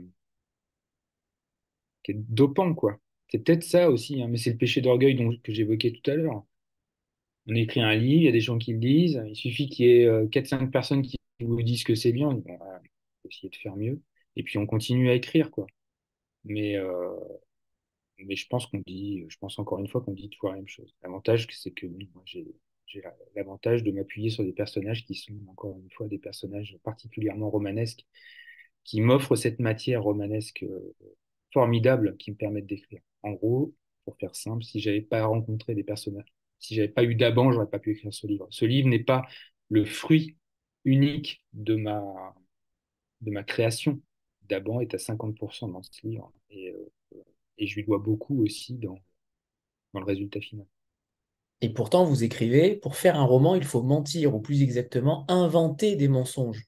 C'est mm. une liberté fabuleuse, il faut aussi une volonté pour ne pas se satisfaire de la chimère. Toujours. Il faut toujours inventer. Toujours, parce que la littérature n'a rien à voir avec un jet. la littérature, enfin, sauf si on est un génie comme, enfin, voilà, à moins d'être un génie comme Rimbaud, mais, ou comme Stendhal qui écrit en 52 jours un chef-d'œuvre magistral. Mais bon, voilà, pour le commun des mortels, euh, écrire un livre, c'est euh, une construction. C'est une construction. Relire la poétique d'Aristote. D'Aristote, c'est euh, des, des, péripéties, des rebondissements, construire des personnages, des situations. c'est du travail. C'est de l'artisanat de la littérature. Hein. Pour moi, hein, je ne parle pas d'une manière, pas de certitude ni une vérité générale. Pour moi, la littérature est un artisanat. C'est une construction, c'est du travail. C'est et donc, euh, on ne peut pas plaquer une réalité, on ne peut pas plaquer des faits sur une feuille et se dire que c'est de la littérature. La littérature, c'est bien au-delà de ça. Mais ça n'engage que moi. Et certains auront peut-être davantage de talent pour écrire sur le jet et euh, avoir un résultat qui soit extraordinaire. Moi, je ne suis pas capable de ça. Je suis un besogneux et, euh, et voilà continuer à l'être, Fabrice. J'ai une dernière question. Euh, je vais vous dire la première phrase de ce que vous avez écrit parce que la suite du passage est tellement fabuleuse que je préfère que ne pas la dire et plutôt que les, lecteurs la lisent. Vous, vous, donnez une thèse, vous écrivez une thèse en disant certains pensent qu'il est plus facile de vivre parmi les livres que parmi les hommes. Alors ma question est la suivante est-ce qu'il est vraiment pour vous Alors vous dites une réponse euh, différente, je, ne la donnerai pas, mais euh, quel est votre sentiment là-dessus? Est-ce que vous avez aussi cette faculté à vivre davantage parmi les livres que parmi les hommes Vivre parmi les livres, c'est une facilité. Mais euh, en vieillissant, euh, je me dis qu'il est plus important de, vivre, de savoir vivre parmi les hommes et qu'on ne peut pas faire de la bonne littérature en vivant parmi les livres. Et si j'ai un tant, un tant soit peu d'orgueil à continuer à écrire, je sais qu'il y a beaucoup plus pour moi euh, d'intérêt à vivre parmi les hommes que parmi les livres même si je passe beaucoup de temps parmi les livres. Mais euh, il est impossible d'écrire des livres pour moi en vivant parmi les livres. Pour vivre, pour écrire des livres, il faut vivre parmi les hommes. Parce que pour toucher les lecteurs, il faut leur parler d'eux, il faut, capter des sentiments, il faut capter des sensibilités, il faut capter des, un coucher de soleil, euh, le grain de peau d'une femme, euh, n'importe quoi, le rire d'un enfant, le goût d'une pêche, la saveur d'un tout salon que je distingue depuis le début. Mais voilà, c'est voilà, il faut il faut partir, il faut partir de la réalité. Et j'en suis convaincu. Hein. C'est quelque chose de très médiéval. Hein. Matière, sens, conjointure, disaient les médiévistes. On part d'une matière commune, on lui donne un sens et une conjointure, c'est-à-dire une articulation. Mais la matière est la même. Au Moyen Âge, les textes n'étaient pas signés on partait, euh, on partait, tout, on utilisait les mêmes personnages, les mêmes situations, et c'était le talent de l'auteur qui leur donnait vie. Bah, je pense que le talent de l'auteur, d'une manière générale aujourd'hui, c'est ça, partir de la réalité. La réalité, elle est euh, immuable, elle est commune à tous, mais pour faire œuvre de littérature, il faut euh, ce travail de l'auteur qui crée des situations, qui ménage des conjointures, des rebondissements, des surprises, qui qui s'acharne à dépeindre des caractères, à leur donner de la vraisemblance et en même temps du romanesque. Voilà, c'est euh, un travail d'artisan, comme quand on construit, un meuble, une maison. Les matériaux sont les mêmes à chaque fois et pourtant aucune maison ne se ressemble et aucun meuble ne se ressemble. Et j'ai une, dernière question peut-être un tout petit peu plus légère, quoique c'est celle sur le style vestimentaire, parce qu'on a l'impression qu'il y a quand même une, volonté de mettre en avant euh, le style vestimentaire, le style littéraire, vous l'avez entendu tous et toutes, euh, évidemment, il est présent, c'est le moins qu'on puisse dire. Mais il y a quand même dans le récit aussi beaucoup de... Euh, on sent que vous attachez une, importance particulière aux vêtements, au style, et, vous le mettez dans vos personnages. Et j'ai trouvé ça terriblement touchant et en même temps très bien fait, en fait, très bien décrit.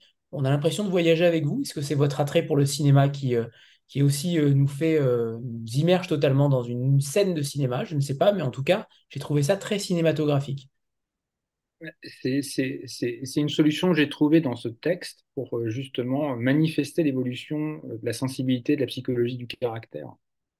C'est-à-dire que, notamment, notamment dans ce rapport de, dans ce rapport de, dans ce premier rapport, il y a pour le narrateur un besoin de se poser par rapport à un personnage qui imagine, très germano-pratin, très parisien. Comment je me m'habiller par ce personnage? Comment est-ce que je vais obtenir une forme de crédibilité? Il ne faut, pas faut pas que je paraisse totalement déguisé, il ne faut pas que je paraisse totalement non plus dilettante. Euh, comment je m'habille? Et vous remarquerez qu'au fur et à mesure que les rencontres évoluent dans le temps, le personnage se dégage de plus en plus de ses contraintes vestimentaires en se disant, finalement, maintenant, il y en a marre, j'ai besoin d'apparaître à Daban tel que je suis. Daban ne change pas, lui, parce qu'en fait, il n'a aucune velléité à changer, il est tel qu'il est. Daban ne joue pas. Celui qui joue, c'est le narrateur, dans son rapport un peu complexe de, de, de, euh, maïotique, de faire accoucher les esprits, d'essayer d'obtenir des confidences de Daban. Il est dans une forme de manipulation. Celui qui manipule, c'est pas Daban. Celui qui manipule, c'est le narrateur. Il se pose face à lui pour essayer de lui estorquer des vérités et de préférence des vérités qui lui coïncident, des vérités qu'il attend. C'est lui qui construit des, châteaux en Espagne, c'est lui qui euh, euh, se pose la question de savoir s'il va mettre des Chelsea ou s'il va mettre des Clarks ou s'il va mettre des Docks, etc c'est lui qui s'empêtre dans cette forme de construction romanesque, alors que Damon ne demande rien, lui, Damon, il est dans une forme de simplicité, de coïncidence, de, de, sincérité. Le narrateur, lui, est dans la construction.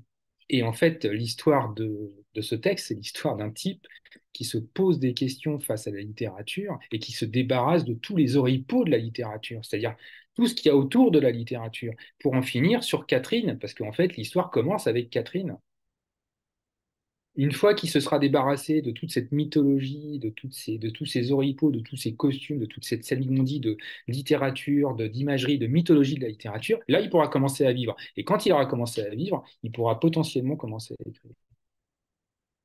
Est-ce que, est que vous êtes plutôt voleur ou volé?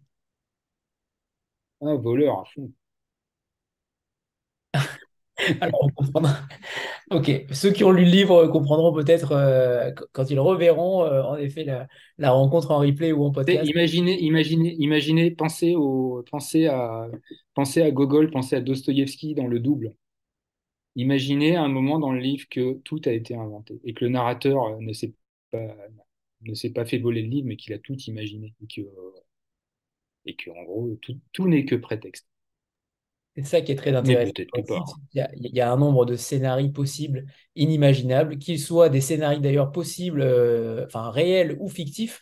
Et, on peut se faire beaucoup de scénarios. Euh, c'est assez incroyable de voir. Euh, en tout cas, dans ma tête, j'ai eu beaucoup de scénarios qui sont, qui sont passés. Et je trouve ça très intéressant. je ne sais pas si quelqu'un a une question ou si, ou si Benjamin veut intervenir aussi. Mais je pense qu'on pourrait passer des heures avec vous, Fabrice et Benjamin. Si personne n'a D'ailleurs, vous, remarquerez que par rapport à votre réflexion qui est, juste, hein, c'est-à-dire cet enchevêtrement d'histoires dans les histoires, en fait, on est dans une succession euh, abyssale de, de, de, romanesque de réalité, de romanesque de réalité, puisqu'à chaque fois, le romanesque recouvre la réalité, puisque chaque prétexte de réalité devient prétexte à romanesque, à construction romanesque. Donc, on est dans, une, dans un processus d'accumulation. Et le texte s'appelle, euh, le texte s'intitule N'ajoutez rien. Tout à fait. Donc, on n'ajoutera rien pour, cette rencontre. Merci infiniment à tous. Merci Fabrice. Je, vous souhaite vraiment le meilleur avec ce livre-là parce que c'est un livre, euh, un livre qui est totalement inédit, original, euh, extrêmement. Euh, au niveau du style, vous l'avez vu, hein, vous l'avez lu, c'est assez incroyable aussi. Donc, je, suis vraiment ravi d'avoir fait votre découverte avec ce livre-là et, qu'on ait pu faire cette rencontre ensemble parce que je suis persuadé que ce livre-là va avoir une, superbe, une superbe vie et on espère qu'il euh, soit, euh, qu'il ne soit plus, euh, enfin qu'il soit, qu'il continue à être disponible d'ici 20 ou 30 ans, pas comme, pas comme Christian Costa. Ça, c'est la meilleure chose qui puisse lui arriver. Merci infiniment à tous les deux. Merci Benjamin et Fabrice. Merci, Merci, bonne soirée. Merci, bonsoir. Merci de votre écoute.